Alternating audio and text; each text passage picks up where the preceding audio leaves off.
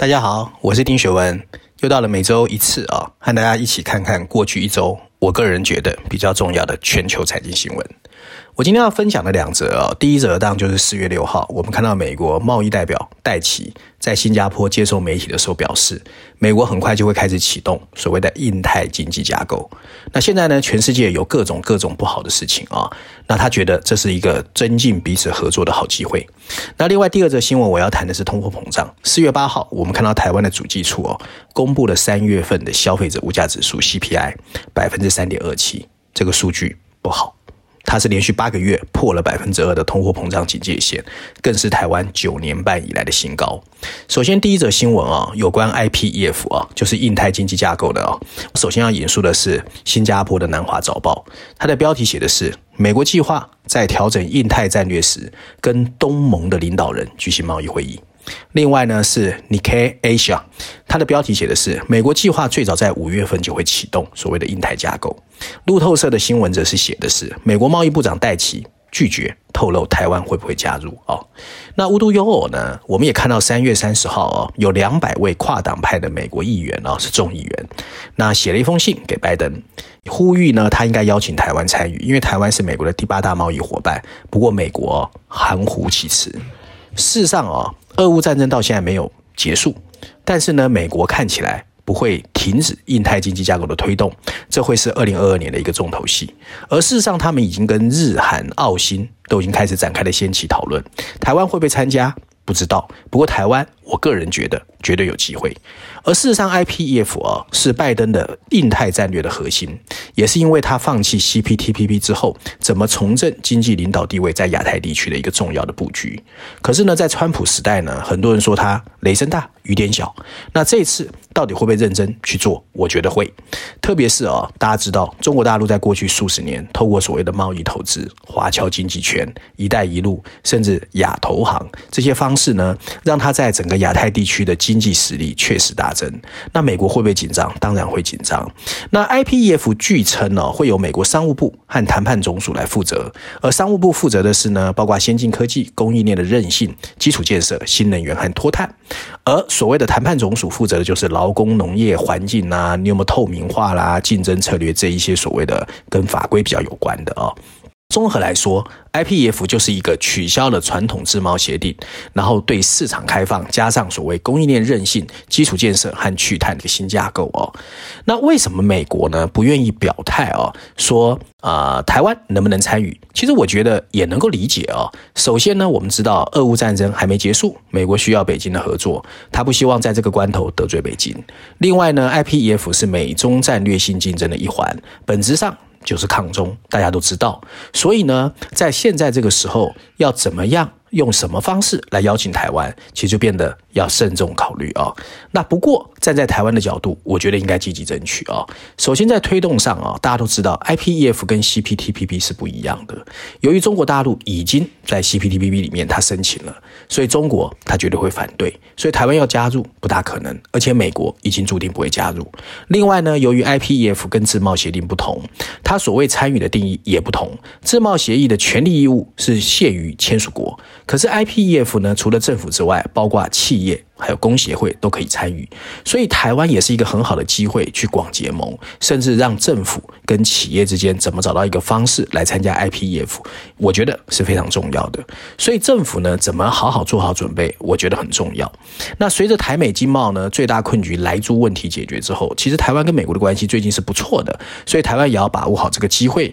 尤其呢，过去疫情两年半，台湾的半导体护国神山，台湾也喊得非常响，全世界都知道台湾在半导体很强，而供应链韧性怎么可能会缺席台湾？不过台湾的缺点可能就是在数位科技方面，还有所谓基础建设上的这个经验或者谈判技巧不够强。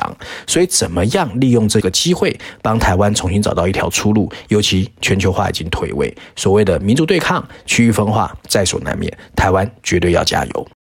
第二则新闻呢，有关通货膨胀，我首先要引述的是 CNBC，它的标题写的是美国联总会的 Patrick Harker 看见美国利率的上升，对通货膨胀非常担心。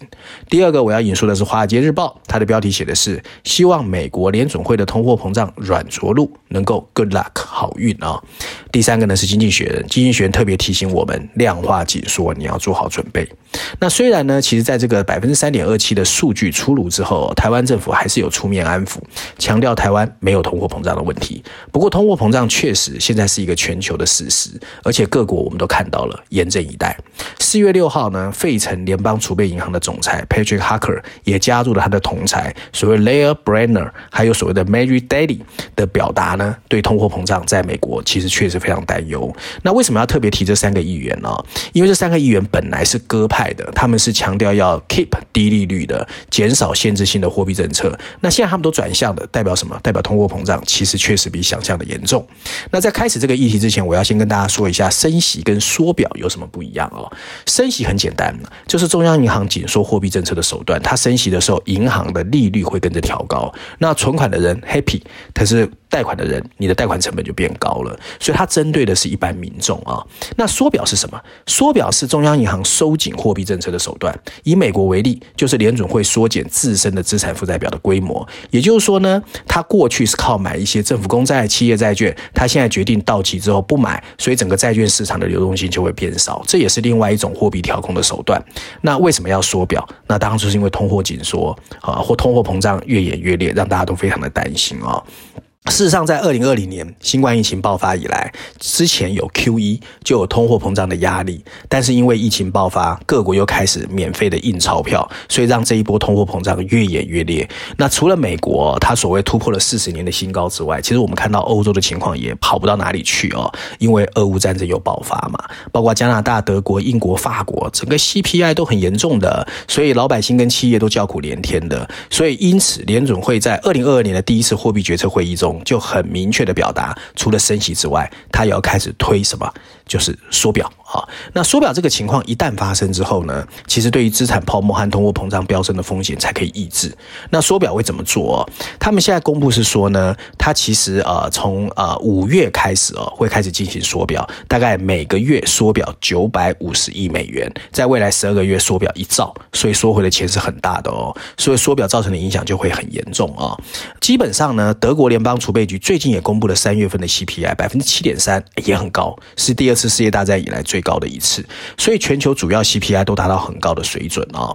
但是呢，因为受到战火波及，我们看到呢，从大宗商品、能源到粮食也不停的在涨。然后呢，国际供应商的一个变数，加上中国大陆最近近期爆发的本土疫情，整个大上海更是封城啊。那上海是全球最大的贸易港。承担了大陆许多商品的出口，所以一旦封城，现在上海港的作业当然会受影响。那有些国际商船就停泊在附近的宁波港啊。那因为它是全世界很大的产品供应来源，所以对通货膨胀来说雪上加霜。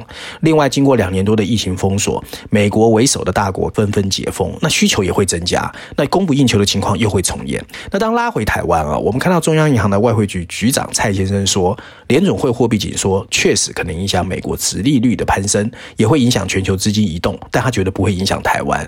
可是呢，我们看到美股在当天四月六号。暴跌啊！三大指数全部跌，然后台湾呢，最近也有资金挪移的效应哦。你比如说，金管会昨天公布的外资三月份的汇出就六十亿美元，如果加计盈余汇出六十亿美元，有一百二十亿美元哦。所以热钱大举汇出，新台币走贬。所以呢，到底台湾会不会真的像这些官员说的没有问题？我们其实要再观察，因为大家也知道，台湾的政府官员常常喜欢怎么说啊？他说的东西都是这样子，轻轻拿起，不愿意说实话啊。那联准会这。这次释出的缩表规模会引起大家注意哦，在于联准会上一次在二零一七年启动 QT，其实后来的效果不大好，所以在二零一九年就缩手了。所以这一次到底能不能成功啊？我觉得全世界都在看。那照例，我今天还是要推荐《经济学人》的封面故事。如果大家有看到封面设计哦，充满法国色彩。在红蓝白三色的背景前，我们看见的是法国现任的总统马克宏拉开布幕，上面有一排文字说明为什么马克宏命运的后续影响会超越法国。那这一次呢，经济学用了四篇文章啊，我简单跟大家说一下内容。自从俄罗斯在二月份发动乌克兰入侵以来，经济学人的封面故事第一次啊，从战争的恐怖景象转向了一个不同寻常的重大选举。这场法国总统的选举啊，已被重重阴影所笼罩，不过它关系重大。最直接原因就是呢，随着德国总理默克的下台，他会决定由谁来领导这个想要替代德国带领欧盟的国家。那法国当时首当其冲，他非常想要。而间接原因就是他会告诉你，在这个讲求啊所谓的民族对抗、区域分化的时代，激进的中心主义复兴的前景到底怎么样？二零一七年，马克龙首次当选法国总统，他立刻成为了激进的中间主义的旗手。他年轻、聪明，而且通情达理，同时他也是自由派最恐慌的一个代表性人物。不过他经济做的还可以，政治好像不如人意，所以这一次到底能不能选赢，其实也很难说。四月十号，马克宏会第一次面对法国选民的初选。这一次他竞选的主轴不再是过往那个激进中间主义的抱负，而是他作为一个彻底的改革者，他对世界事务的愿景，以及他想怎么重振法国政治的新蓝图。从某种意义来说，马克宏似乎已经经历了选民的验证，因为经济学有一个选举模型啊，发现他有百分之九十八的机会在四月二十四号可以进入第二轮，然后有百分之七十八的机会赢的连任。不过，经济学还是认为，如果你仔细观察，有更多支持他的人，对他才会更好。否则，更多的自由主义者会选择把马克宏视为一个值得警示的故事。以上就是今天我想跟大家分享有关过去一周重要的财经新闻，希望大家喜欢。那最后呢，我也想跟大家呼吁一下啊，如果大家喜欢我的节目或觉得内容其实还不错听，麻烦大家给一号课堂按个赞哈。我想大家的支持就是我继续努力的动力。我们下次见。